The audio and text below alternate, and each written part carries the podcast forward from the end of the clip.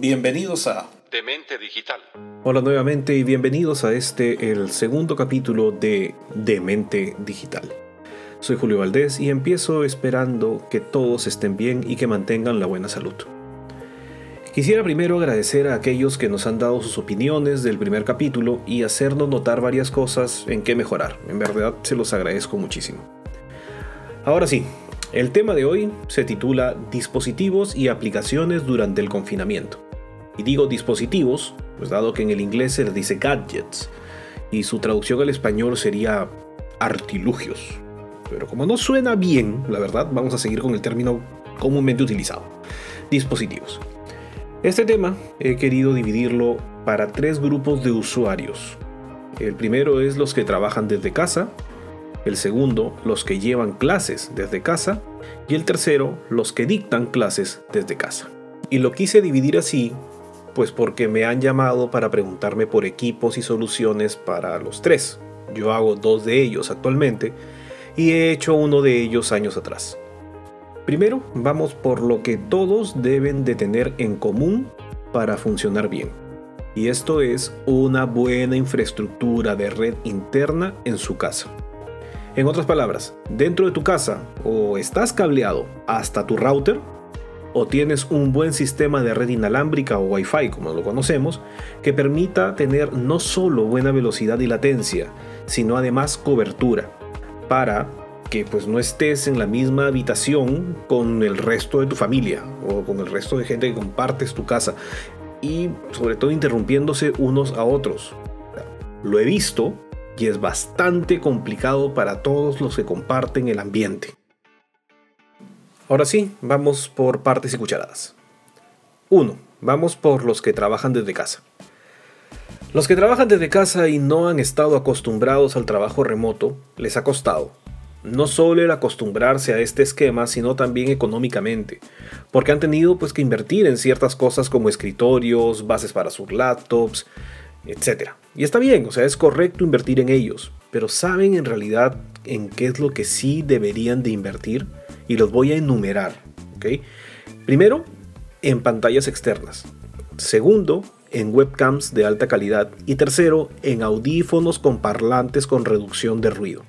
Sí, así como lo escuchan, el trabajo en línea o remoto, como lo querramos llamar, eh, conlleva muchos problemas.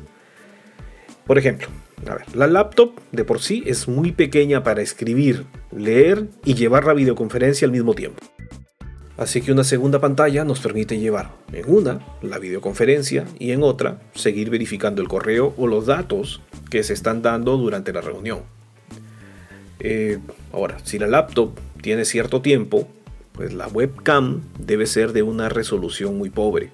Y el resto de los colaboradores verá una imagen pixeleada de nosotros. Y eso es pues literalmente una mala imagen. Así que una buena webcam externa nos brindará mejores opciones. Y si trae micrófonos, pues mejor aún. Claro, hay ya otros sistemas de videoconferencia mucho más caros, pero no son necesarios para el 99% de los casos. Y por último, y el más importante a mi parecer, el audio. Es lo esencial en toda reunión. Nos pueden ver mal y podemos quizá buscar los datos extras en el teléfono o la tablet, si los tenemos a la mano, claro está pero no nos pueden escuchar mal. De ser así, la comunicación no se da y no se dará, y no se llega ni llegará a lo que la reunión necesita. Y si además en casa están otras personas haciendo sus quehaceres, como son las clases de los chicos, por ejemplo, se escucharán muchísimos ruidos no deseados en la reunión. Por eso, un par de audífonos y micrófonos con cancelación de ruido son indispensables para un trabajador remoto. Para este tipo de usuario, el software y las aplicaciones dependen casi siempre de la compañía en la que trabaja. Y en el mercado hay muchos conocidos y no tan conocidos. Skype, Microsoft Teams, Zoom, Google Meet, GoToMeeting, Cisco Webex, etcétera, etcétera, etcétera. Eh, los he usado todos, al menos los que yo he nombrado, y todos tienen sus ventajas y desventajas, pros y contras. Nuevamente, la decisión de cuál usar depende usualmente de la compañía en la que el usuario trabaja o la que ha generado la reunión. 2. Luego tenemos los usuarios que llevan las clases desde casa. y aquí me voy a referir a escolares y universitarios. Así que vamos por lo básico para todos. Un equipo decente, ya sea laptop o de escritorio. 4 GB de RAM a más, disco de estado sólido o fusión si es que pueden. El sistema operativo es indiferente, ya sea Mac, Windows, Linux, etc. Eh, la cámara de una calidad media. Eh, ¿Por qué digo media? Pues porque el profesor básicamente va a ver un montón de caritas en su pantalla y muy rara vez va a ver a uno de ustedes en específico. Más sí los va a escuchar. Así que un buen micrófono y auriculares son una muy buena opción. Lo que sí deben tener es una buena conexión a internet. Si pueden tener fibra óptica, mejor. Sé que suena caro, pero no lo es. Miren si ya hay algún proveedor por sus casas, de preferencia no los muy conocidos, dado que están bastante saturados, sino más pequeños. Estos están brindando mejor servicio y con unas latencias bajísimas. Y aquí voy a detenerme un poco, porque es bueno que se entienda bien. La velocidad que te brinda tu operador es en realidad el ancho de banda que te da, es decir, la cantidad de información o paquetes que te puede llegar en un solo momento. Pero la latencia es el tiempo exacto en el que dichos paquetes vienen hacia ti. Vamos a poner un ejemplo para que se entienda. Una tubería de agua, mientras más ancha, mayor cantidad de agua podrá pasar por ella. Pero si no hay presión, por más ancha que sea la tubería, el agua va a llegar con muy poca fuerza para abastecerte y no vas a poder darle un buen uso. El ancho de la tubería es lo que te vende tu operador. ¿De acuerdo? Pero nunca te dice nada de la latencia, o en este caso, la presión. Es preferible un servicio de 50 megabits por segundo con latencia de 10 milisegundos que uno de 500 megabits por segundo con latencia de 100 milisegundos. Listo, habiendo dicho esto, seguimos con nuestro usuario que lleva clases desde casa. Y vamos con las aplicaciones. Aquí puedo decirles que las veo con mis hijos. Eh, las conferencias en sí se hacen con las mismas plataformas que las reuniones de trabajo. Pero las plataformas de uso didáctico sí son distintas. Vale nombrar a Google Classroom con todos sus subsistemas entrelazados. Blackboard para alumnos más adultos y desde hace poco tiempo venimos usando con mi hijo menor CISO que en realidad me ha parecido muy útil, sobre todo para niños pequeños.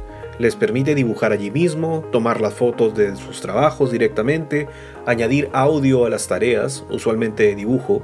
En verdad, muy bueno e intuitivo para los más pequeños. Como lo dije ya en el capítulo anterior, son nativos digitales, así que para ellos en realidad es más fácil. Y tercero, y como último grupo, tenemos a los que dictan clases desde casa. Este grupo de usuarios es el que la tiene más complicada, la verdad. Porque en realidad sufre de las deficiencias de los otros dos, de las carencias de los otros dos. Es decir, necesita manejar una reunión, dígase la clase, manteniendo a sus alumnos interesados detrás de un montón de pantallas y a la vez escuchar de cada uno de ellos sus inquietudes diarias, evitando ruidos, distracciones, desde su casa y desde la de los alumnos. O sea, de verdad, la tienen bien, pero bien complicada. Su servicio de internet debe de ser muy bueno y sus equipos potentes.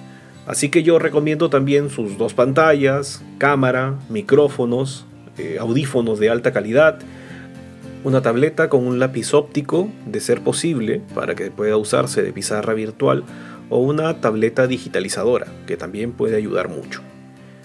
La gran diferencia pues aquí en realidad son las aplicaciones. El profesor tiene que mantener a su audiencia interesada y mediante los medios informáticos es muy fácil que el alumno pierda el interés. Así que tiene que agenciarse de mucho software, sobre todo para videos, presentaciones, audios, trabajos en clase, etcétera, para que los alumnos pues se enganchen, se peguen. Eh, vale la pena decir que hay mucho software poco conocido, pero muy potente para este grupo de profesionales. Por ejemplo, muchos conocen Adobe Photoshop, pero muy pocos del proyecto GIMP, que, sin hacer todo lo que hace Photoshop, es muy potente, gratuito y de código abierto. Si no han escuchado este término, se los explico también. El código abierto es aquel software que puede ser variado a gusto, ya sea para agregar o quitar funciones, pero como regla siempre debe de decir de dónde provino el código original. Dos ejemplos claros, el sistema operativo Linux sí, deben de haber escuchado de él. Y si no, de seguro que Android sí lo han escuchado. Sí, ese, el de los teléfonos. Solo que el que probablemente tengas diga Android by Google. Es decir, tiene como base Android, pero además trae software propietario de Google que ciertamente le hace la vida más fácil al usuario. Y vale decirlo, Android está basado en Linux. Otra aplicación necesaria es un buen reproductor de video. Aquí también tenemos un open source, el VLC Player o VLC Player. Eh, para mí el reproductor más potente que hay. No he encontrado tipo de archivo que no haya podido reproducir con él. En editores de video resaltan también Avidemux, Blender, KDE, en Live, sin orden de preferencia, la verdad. Y pues no podemos dejar atrás a LibreOffice, una plataforma de ofimática que tiene poco en realidad muy muy poco que envidiar a Microsoft Office. Eh, bueno, y así hay muchas otras opciones que si en caso no se tengan las licencias necesarias eh, de los software corporativos, pues se les puede echar mano, la verdad. Hasta aquí mis apreciaciones sobre los dispositivos y aplicaciones durante el confinamiento. Creo fervientemente que estos dispositivos y aplicaciones no solo deben de usarse durante el confinamiento, sino que son y serán muy útiles luego cuando regresemos, pues la mayoría, a oficinas o centros de estudios. Y bueno, me despido, no sin antes agradecerles por escucharme y recordarles que pueden dejar sus comentarios sobre el tema en la web demente.digital o en redes sociales como Twitter como arroba demente digital subrayado o a mi correo julio.valdés arroba demente.digital. Gracias nuevamente y hasta la próxima. Saludos.